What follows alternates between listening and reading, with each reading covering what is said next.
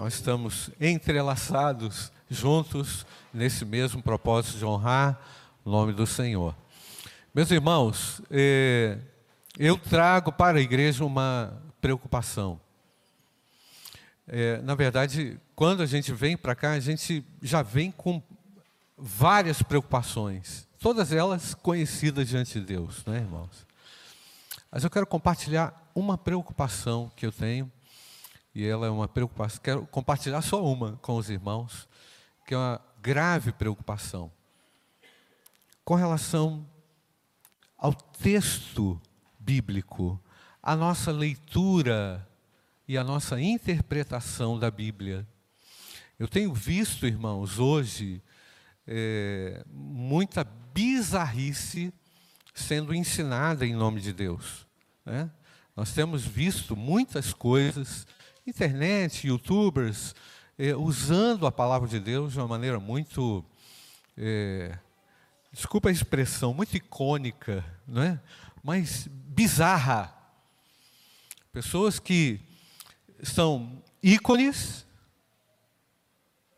venerados, muito seguidos, muito compartilhados, muito acessados, muito vistos, ensinando coisas muito estranhas.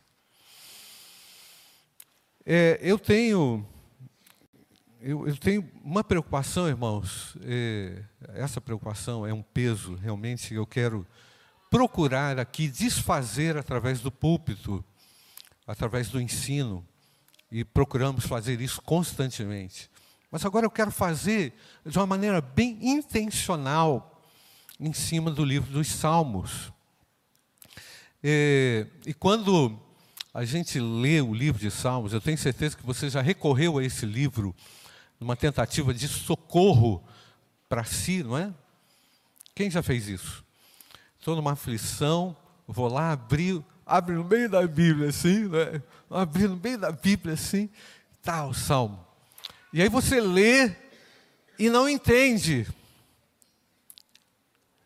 Você busca e não entende. Qual é a nossa tendência, irmãos, quando nós é, não entendemos o texto. Quando a gente vai procurar um socorro, uma ajuda, vou ler outro, não é esse não.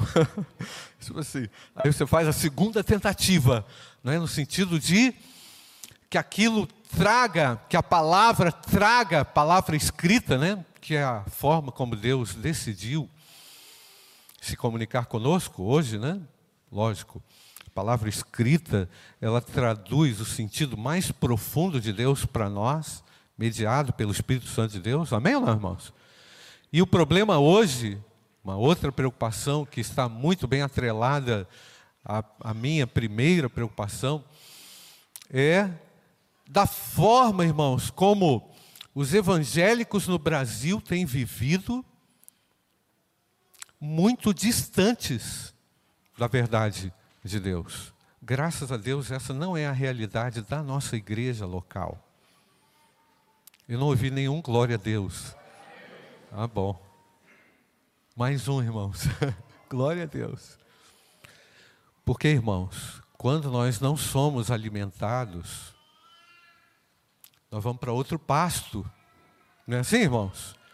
Quando nós não encontramos comida que sacie a nossa fome, a nossa sede, a gente vai em desespero em busca disso. E eu tenho certeza que as angústias, agora você aqui bem direto, as angústias que você enfrenta, todos nós enfrentamos em maior ou menor grau, todas elas têm direções e respostas na Bíblia.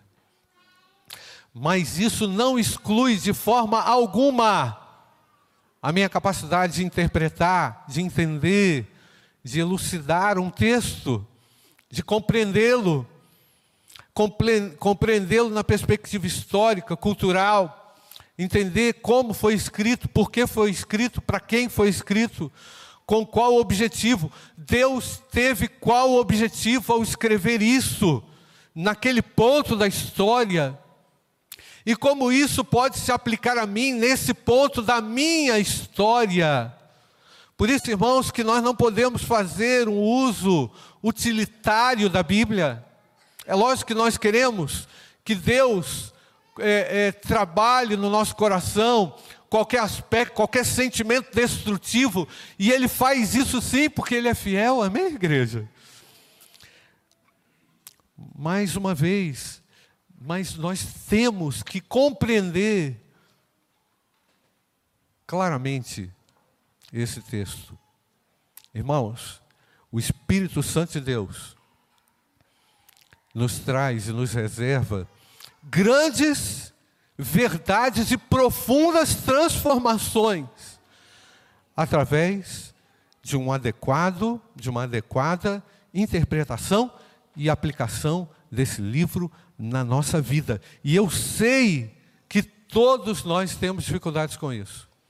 E aí a nossa opção é o seguinte: ah, eu vou assistir o pastor tal, ou então eu vou, até mesmo na igreja, vou lá ver o que o pastor vai falar, não é? Porque eu não consigo.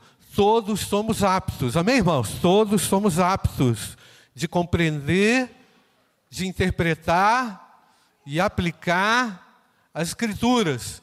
Então, é, a falta, esse a falta de crescimento espiritual, a falta de desenvolvimento espiritual, a falta de mudança na nossa vida, está muito atrelado a, essa, a, essas acomodações todas que nós temos e vamos construindo na nossa caminhada histórica, eclesiástica, e aí a gente relaxa.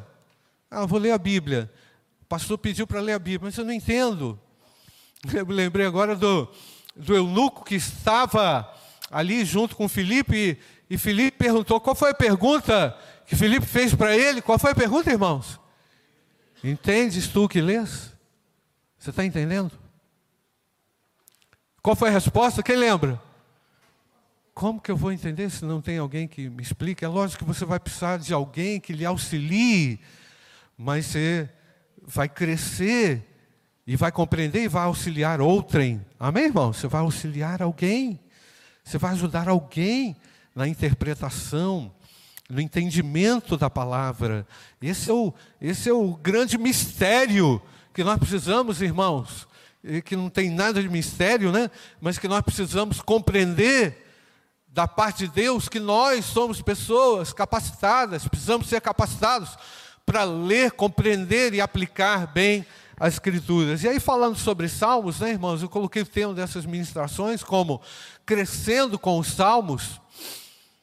Eu lembrei quando falei, quando eu li esse salmo essa semana, eu falei, gente, isso aqui tem, um, tem algo profundo para mim, tem algo profundo para a minha igreja, isso pode se traduzir eh, em profundo crescimento para a nossa igreja, se conseguirmos realmente entender os princípios eh, de interpretação da Bíblia e aplicá-los à nossa própria nossa própria vida. Somos capazes, instruídos e precisamos pedir a Deus também ajuda, o socorro, para que Ele abra a nossa mente e o nosso coração para receber a palavra de Deus. Amém, irmãos? É isso, é isso. E quando pensei nos salmos, irmãos, fui lá na década de 80, quando. É, eu vou identificar aqui os meus amigos da década de 80 agora. Quando o grupo Vencedores por Cristo gravou aqueles long plays, lembra disso? Os LPs dos Salmos. Quem lembra dos LPs dos Salmos? Aqui, eu peguei um monte de quarentão, cinquentão aí, ó. Isaac levantou a mão, não, né? Ah, você. Eram, eram cantados os salmos, eram salmos lindíssimos, belíssimos, muito bem interpretados pelos vencedores por Cristo. Belíssimas canções. Aí fui rememorando e trazendo um pouco mais para a década, mais perto da gente, da década de 90, né?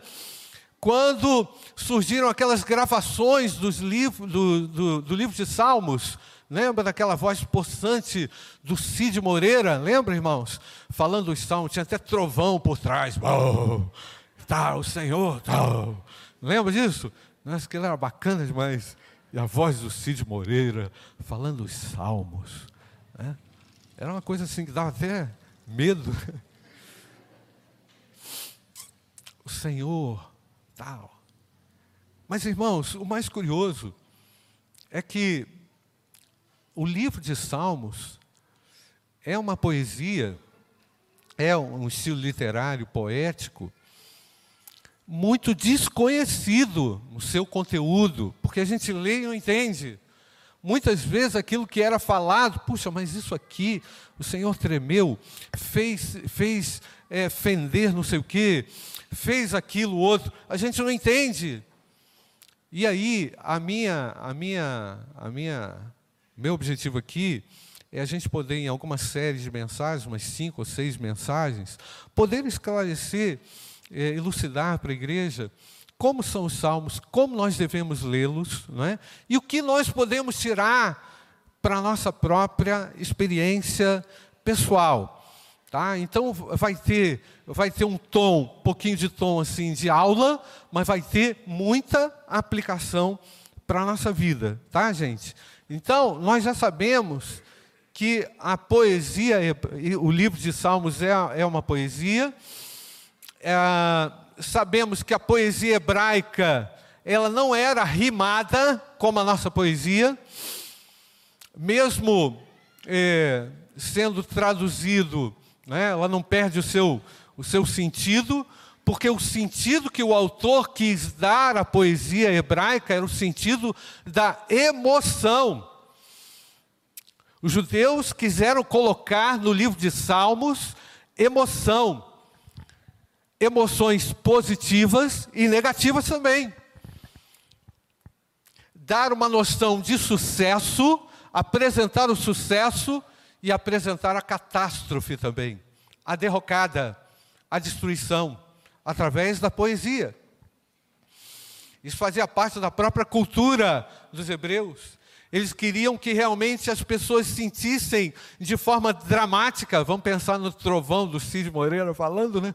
De forma dramática, aquilo que realmente aconteceu com o povo, para que eles jamais se esquecessem dos fundamentos, daquilo que era essencial, vital, para que jamais fracassassem diante de um Deus imutável, de um Deus fiel.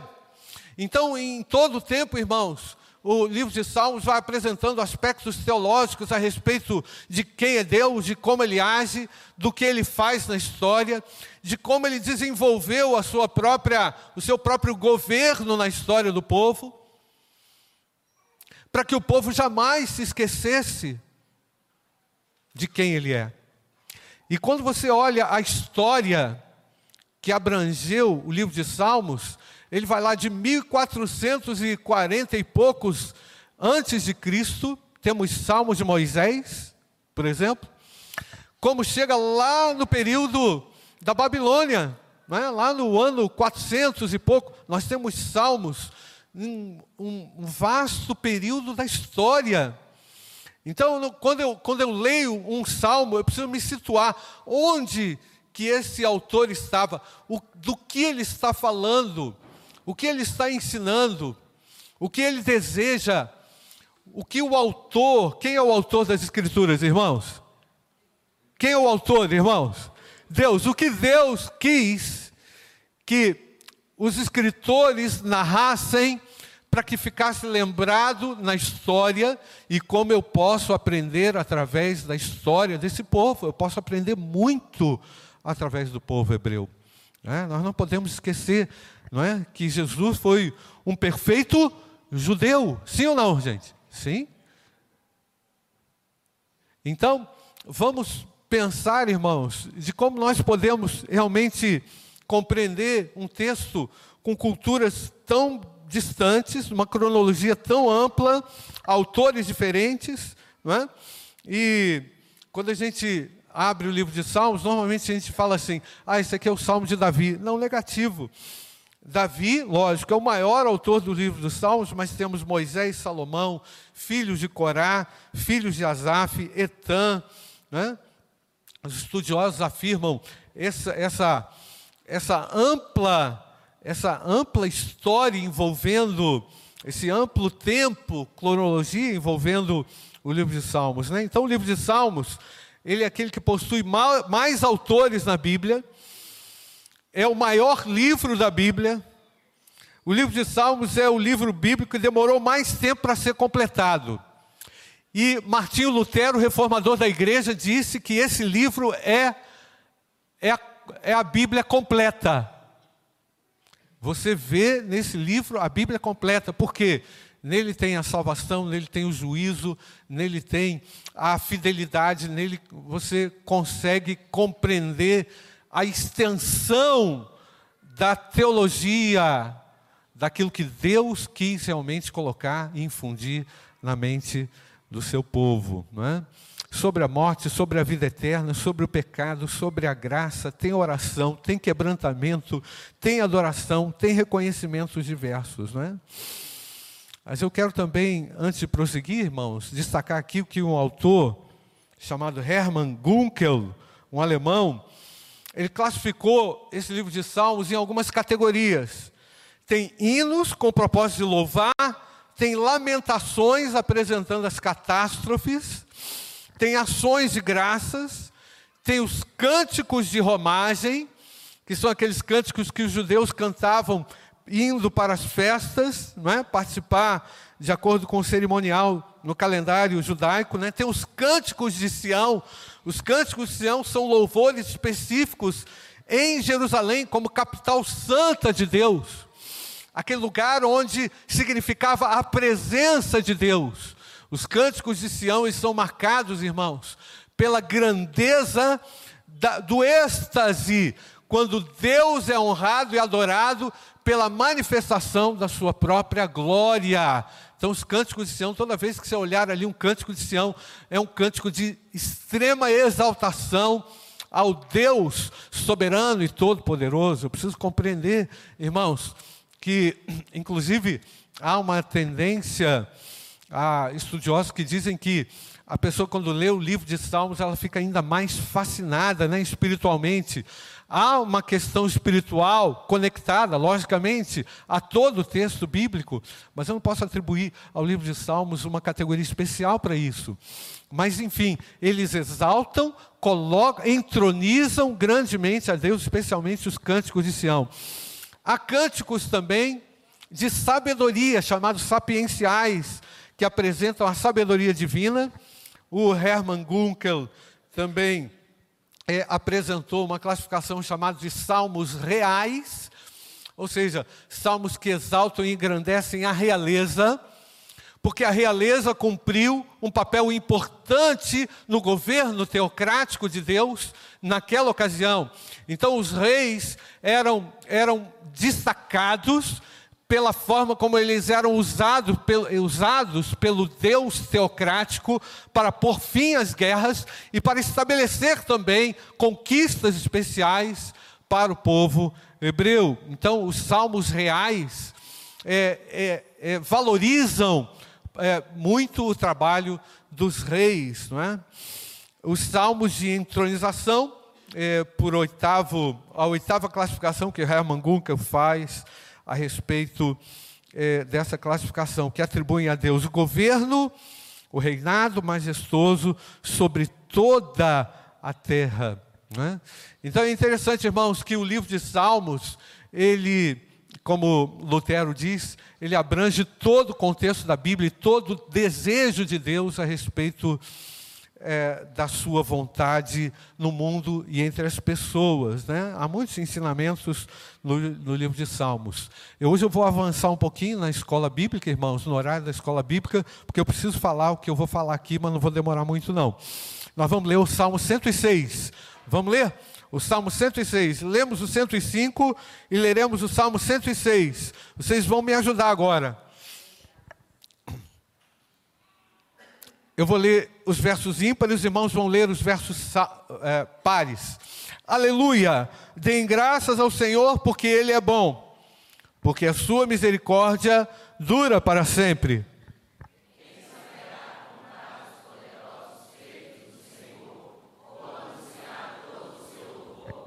Bem-aventurados os que guardam a retidão e os que praticam a justiça em todo o tempo.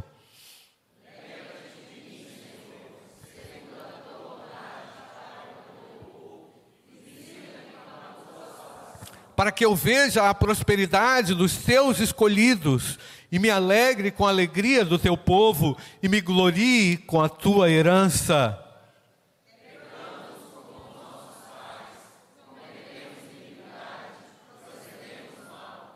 Nossos pais no Egito não entenderam, veja bem, irmãos, os nossos pais no Egito não entenderam as tuas maravilhas, não se lembraram da multidão das tuas misericórdias e foram o que, irmãos?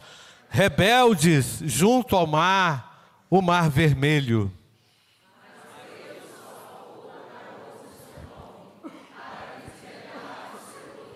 Repreendeu o mar vermelho e ele secou e os fez passar pelos abismos como por um deserto.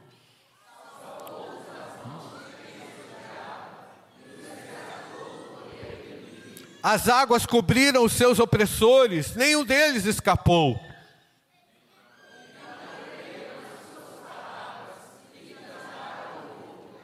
Glória a Deus. Depois de fim de tudo, né? Creram nas. Vamos ler o verso 12, irmãos. E, então creram.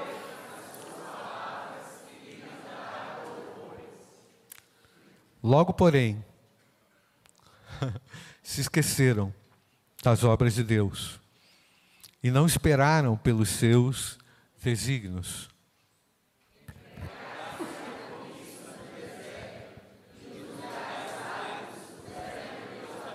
Concedeu-lhes o que pediram, mas enviou-lhes também uma doença terrível. Tiveram inveja de Moisés no acampamento e de Arão, o santo do Senhor.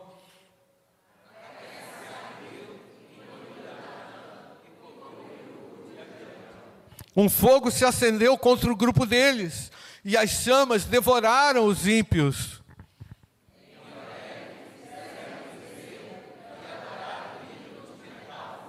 E assim trocaram a glória de Deus pela imagem de um novilho que come capim.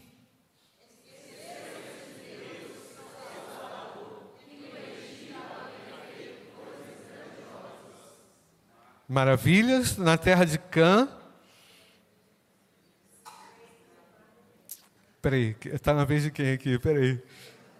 O 21. Esqueceram-se do Deus, seu Salvador, que no Egito havia feito coisas grandiosas. Os irmãos?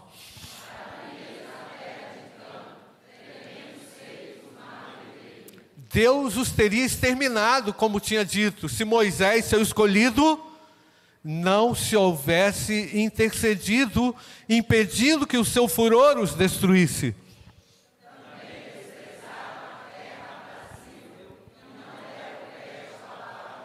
Pelo contrário, murmuraram em suas tendas e não ouviram a voz do Senhor.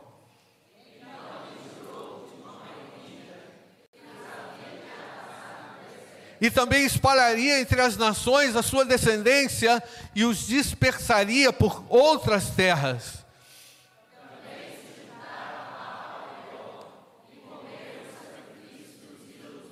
Assim, com tais ações, provocaram a ira do Senhor e a peste se espalhou entre eles.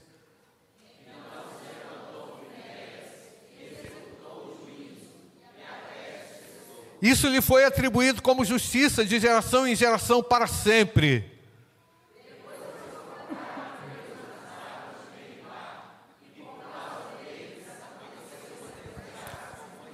Pois foram rebeldes ao Espírito de Deus e Moisés falou sem refletir.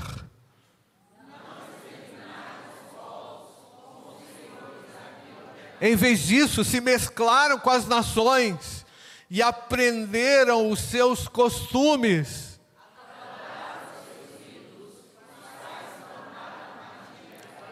Olha só, gente, sacrificaram seus filhos e suas filhas aos demônios.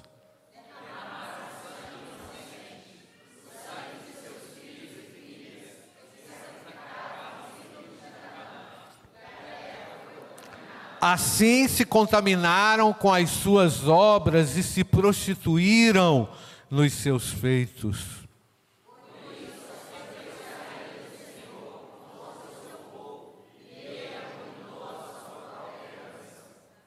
e os entregou ao poder das nações. Sobre eles dominaram os que os odiavam.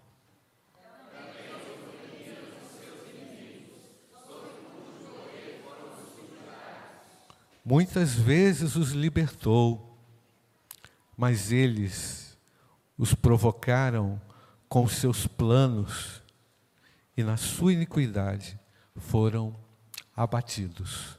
Oremos, irmãos. Tem o 44 também? Ah, não, tá certo. Agora tem a oração. Tem oração. Mas Deus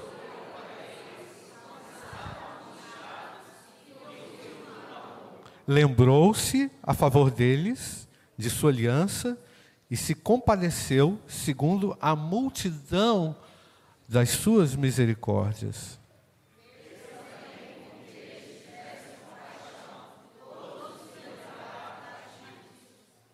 Olha o versículo 47, nós vamos ler o 47 e o 48. Salva-nos, Senhor, nosso Deus, e congrega-nos dentre as nações, para que demos graças ao teu santo nome e nos gloriemos no teu louvor. 48. Bendito seja o Senhor, Deus de Israel, de eternidade a eternidade. E todo o povo diga: Amém. Aleluia. Glória a Deus, irmãos. Olha que drama, irmãos. Olha que coisa. Olha que história. Olha quantos sentimentos afloram nosso próprio coração. Olha como nós pensamos e refletimos na nossa própria trajetória de vida. Olha como nós, ao lermos esse salmo, pensamos nos nossos amigos que estão sofrendo, que estão alijados da presença de Deus pela má escolha que fizeram. Olha quantos sentidos, quantos significados nós encontramos nesse salmo, irmãos. É interessante que o salmo, fazendo uma rápida análise agora nesse salmo, irmãos, eu peço que os irmãos tenham paciência comigo um pouquinho aqui, para a gente poder é, fechar. Né? É, esse salmo se refere à história do povo hebreu e tem lições incontáveis para a nossa vida, porque ele se relaciona também conosco. Porque, em algum sentido, nós também, irmãos, fracassamos, falhamos, erramos, carecemos da mesma misericórdia que Deus teve para com aquele povo. Nós também somos objetos, muitas vezes, irmãos, da parte de Deus, de repreensão Muitas vezes Deus se utiliza da repreensão, um puxão de orelha, para nos ajustar, para nos colocar próximos a Ele. Não é assim, irmãos? Mas quando a gente percebe, irmãos, é, a, a, a, o conteúdo do salmo, ele tem uma semelhança, nós não, eu, a gente não conseguiu, né, a gente não consegue entender em que ponto a história esse salmo aqui foi escrito, mas a oração que contém o salmo, ela é muito parecida com a oração de Daniel no capítulo 9. Eu queria ler com você Daniel capítulo 9, a gente não vai ler tudo, mas vamos ler aqui um pedaço. Vamos ler um pedaço da oração de Daniel. Coloca aí para mim, o, Aninha. Versículo 3. Vai, vai no versículo 3. Isso, isso, quatro. Orei ao Senhor meu Deus e fiz a seguinte confissão: Ah, Senhor, Deus, Deus grande e temível, que guarda a aliança e a misericórdia para com os que te amam e guardam também os teus mandamentos. Versículo 5. Nós temos pecado e cometido que, irmãos? Iniquidades procedemos mal e fomos o que, irmãos? Rebeldes. Os mesmos termos são utilizados na oração de Daniel, conectada aqui com o Salmo de número 106. Afastando-nos dos teus mandamentos e dos teus juízos. Versículo 6. Vocês podem ler para mim, irmãos?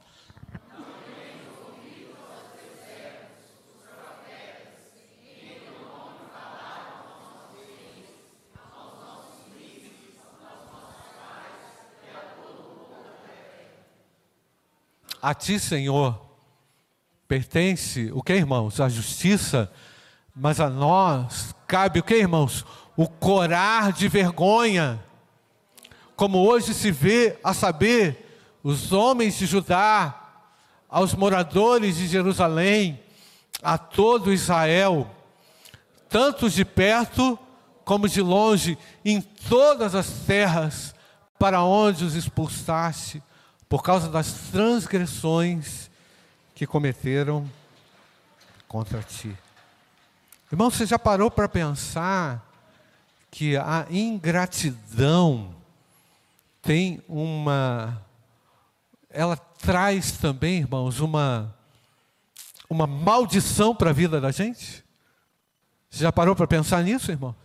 Que a ingratidão faz você murmurar, reclamar.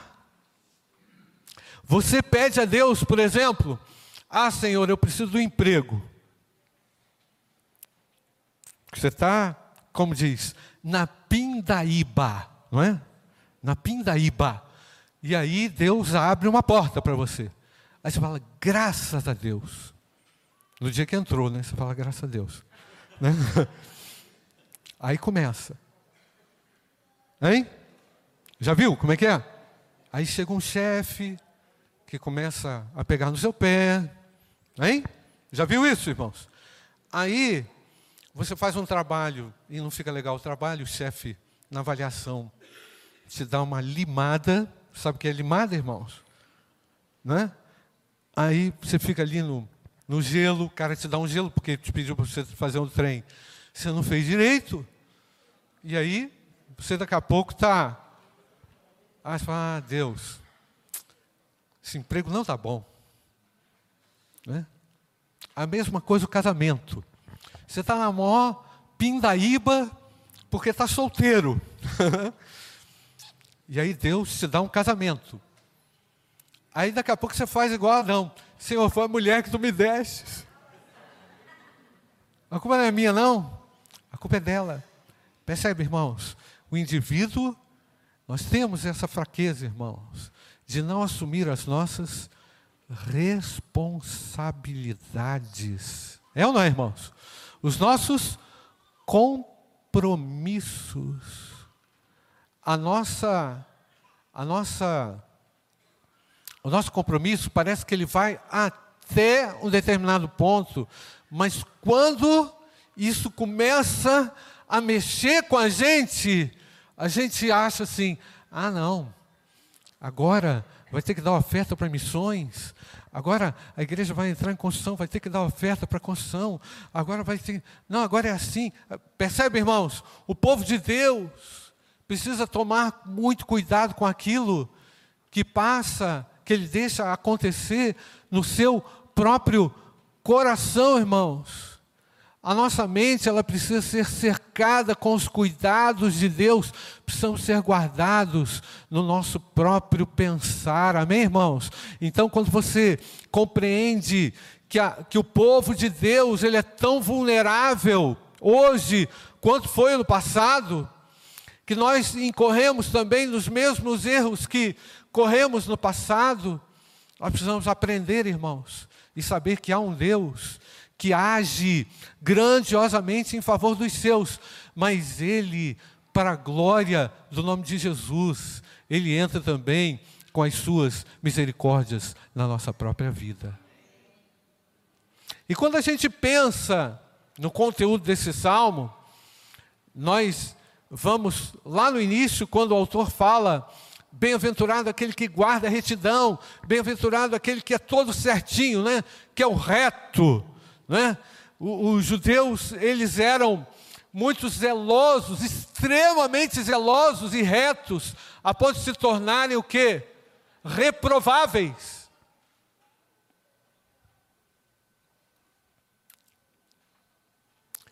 Pastor, como é que a gente vai conseguir guardar tudo isso? estamos debaixo da graça de Jesus Cristo, Filho de Deus, irmãos. Nós só conseguimos conservar a nossa vida em integridade diante de Deus por causa da maravilhosa graça de Deus.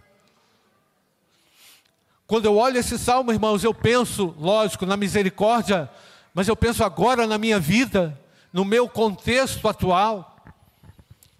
Vivemos num contexto onde somos extremamente vulneráveis e, ao mesmo tempo, irmãos, precisamos desesperadamente da graça do Senhor para obedecê-lo, para sermos leais, porque temos problemas no nosso próprio coração, no nosso próprio caráter, e a Bíblia trata com o nosso caráter, e a Bíblia trata com o nosso coração.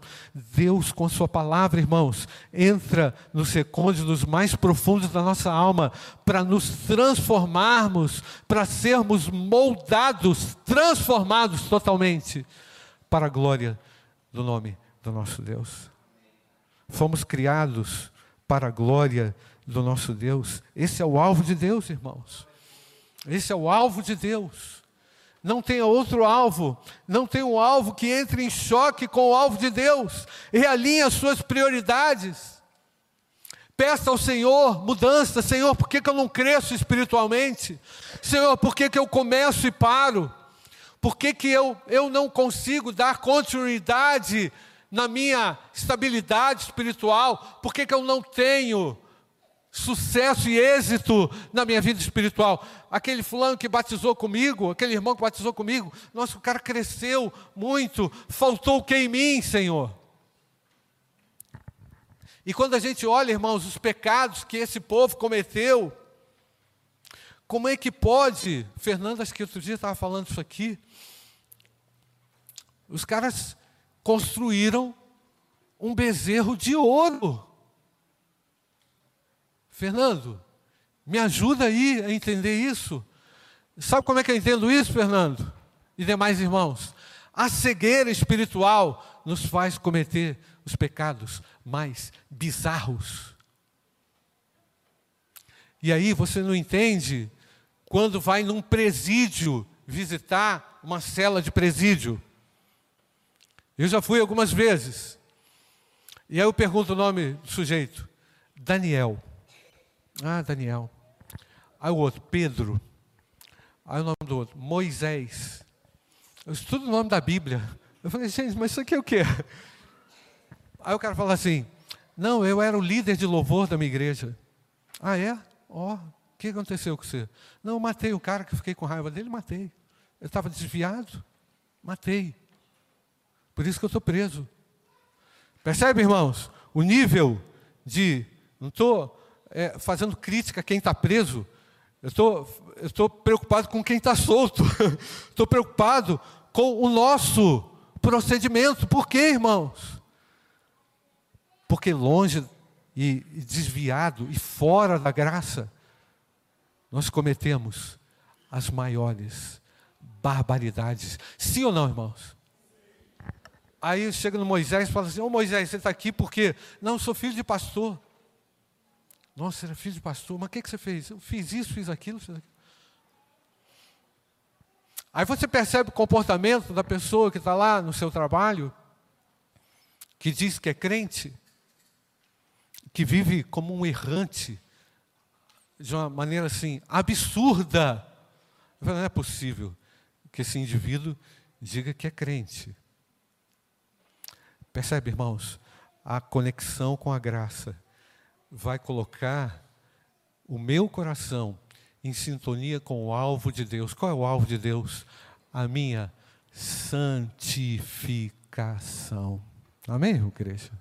A minha santificação. Porque eu preciso olhar para minha esposa e dizer: essa aqui é minha esposa. Não tem outra, não. Não posso cobiçar outra. Preciso olhar para os meus filhos, a imperfeição dos meus filhos. Meus filhos são esses, eu não, eu não posso comparar esses meus filhos com o filho do, do, do, fulano. Ah, o filho do outro é assim, você é assado. É o seu filho, é o seu papel trabalhar para formar o caráter do seu filho. É assumir as suas responsabilidades. É assumir quem você é no seu papel de esposo, de filho, de esposa Entender, irmãos, que somos tão vulneráveis que podemos cometer pecados absurdos se não vigiarmos e não estivermos caminhando em consonância com os princípios e com a vontade de Deus. É porque, desse ponto da história, a gente olha assim para o povo de Deus e fala assim: Nossa, está vendo como é que o povo de Deus é? Você é igual. Você é tão, tão carente da misericórdia e da graça quanto eles. Ninguém aqui está numa condição melhor. Amém ou não, irmãos? Carecemos da graça do Senhor Jesus para fazermos aquilo que é honesto, que é correto e justo aos olhos de Deus. Irmãos, já entramos na hora da escola bíblica, já enfiei o pé na escola bíblica dominical. Mas vai ter escola bíblica dominical. Mas só para concluir, agora é a conclusão, tá, Iris? Então, eu queria só que você pensasse aqui comigo, tá? Se foi a graça que nos alcançou, a graça de Jesus, não saia da dependência da graça. É o conselho número um. Amém, irmãos? Não saia da dependência da graça de Jesus. Não vai colocar os peitos na frente e dizer que você pode, você não pode nada. Você é dependente da graça de Deus. Tá certo, irmãos? Ah, deixa que eu resolvo. Espera aí, calma. O Senhor vai comigo. O Senhor me ajuda nessa situação. Seja humilde. Tá certo, irmãos? Podemos ser humildes, sim ou não? Cuidado com a autossuficiência. Você tem muitas competências, mas não é, não é, não é só isso. Você tem muita experiência, mas não é só isso. É a graça de Deus. Atribua a Deus honra, glória e louvor sempre. Em tudo Jesus seja exaltado. Amém, irmãos? Não chegue ao final e diga assim: ah, fui eu que fiz com a minha competência. Parabéns para você. Não. Foi a graça de Deus que me ajudou. Isso tem sentido diferente, não tem, irmãos? Graças a Deus eu consegui concluir aquela tarefa, não é? Eu tive competência, fiz o meu melhor, mas Deus é que colocou a mão. Amém, irmãos? Cuidado com a autossuficiência. Autossuficiência está extremamente colada com arrogância, não é, irmãos? Como diz o pessoal do futebol aí, não entre em campo de salto alto, não é assim que fala? Não entre em campo de salto alto.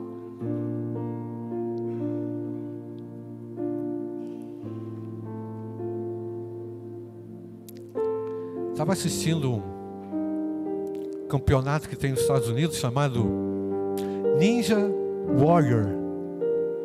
É um troço bem legal de competição. Uma garota lá que tinha tudo para ganhar. No último salto, ela caiu. Aí sabe o que ela falou quando a entrevista, a repórter falou com ela? Eu estava muito autoconfiante. Eu estava muito certa que ia ganhar. Estava muito autoconfiante dependa da graça. Amém, irmãos?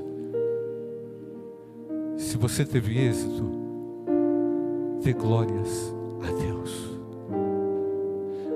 Não deixe Deus de fora da sua vida, das suas vitórias, das suas conquistas.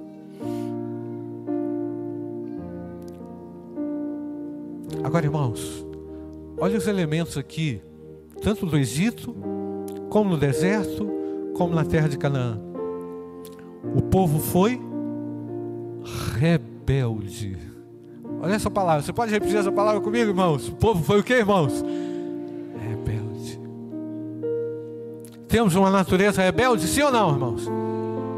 Temos uma natureza rebelde, sim ou não, irmãos? Sim. Cuidado com ela. Cuidado com isso. Cuidado com isso. Isso pode acabar com a sua família. Isso pode acabar com o seu ministério. Isso pode acabar com a sua igreja, sabia? Isso pode acabar com você. Não deixe que isso predomine. Deus não aprova o que, irmãos? A rebeldia. Pede a Deus, Senhor, vem me ajudar. Você está vendo como é que a gente tem o mesmo feitio, irmãos? Nós viemos do mesmo?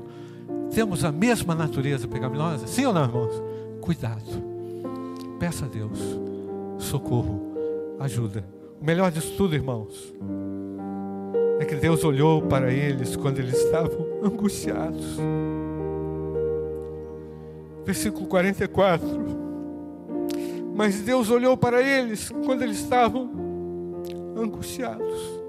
E fez o que, irmãos? Coloca aí, Aninha, versículo 44. E lhes ouviu o clamor. E lembrou-se a favor deles de sua aliança e se compadeceu segundo a multidão de suas misericórdias. Era aquela aliança lá, né, irmãos? Mas agora nós estamos debaixo de uma nova aliança. O Deus da nova aliança, celebrada em Cristo, está aqui nesse lugar e quer tirar você dessa situação de desgraça, dessa situação de infelicidade, de destruição. Ele está aqui entre nós. Feche seus olhos.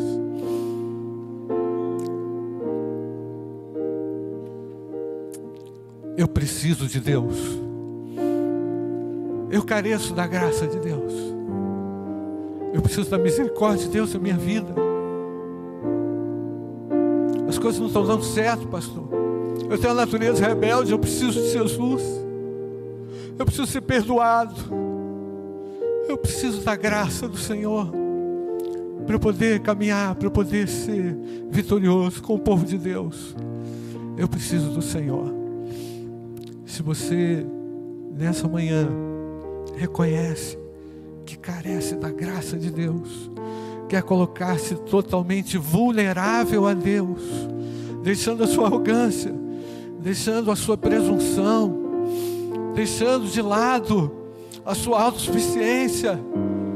Diga ao Senhor: Eu preciso do Senhor. Eu escolho andar na dependência da graça do Senhor. Eu quero o Senhor comigo. Eu quero a vitória do Senhor comigo. Eu não vou usar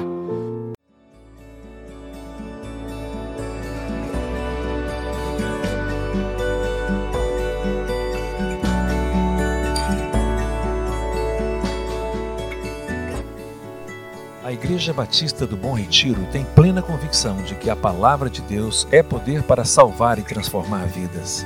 Nosso desejo é que essa mensagem tenha alcançado seu coração. Para saber mais sobre quem somos e em quem acreditamos, acesse ibbrpatinga.com.br.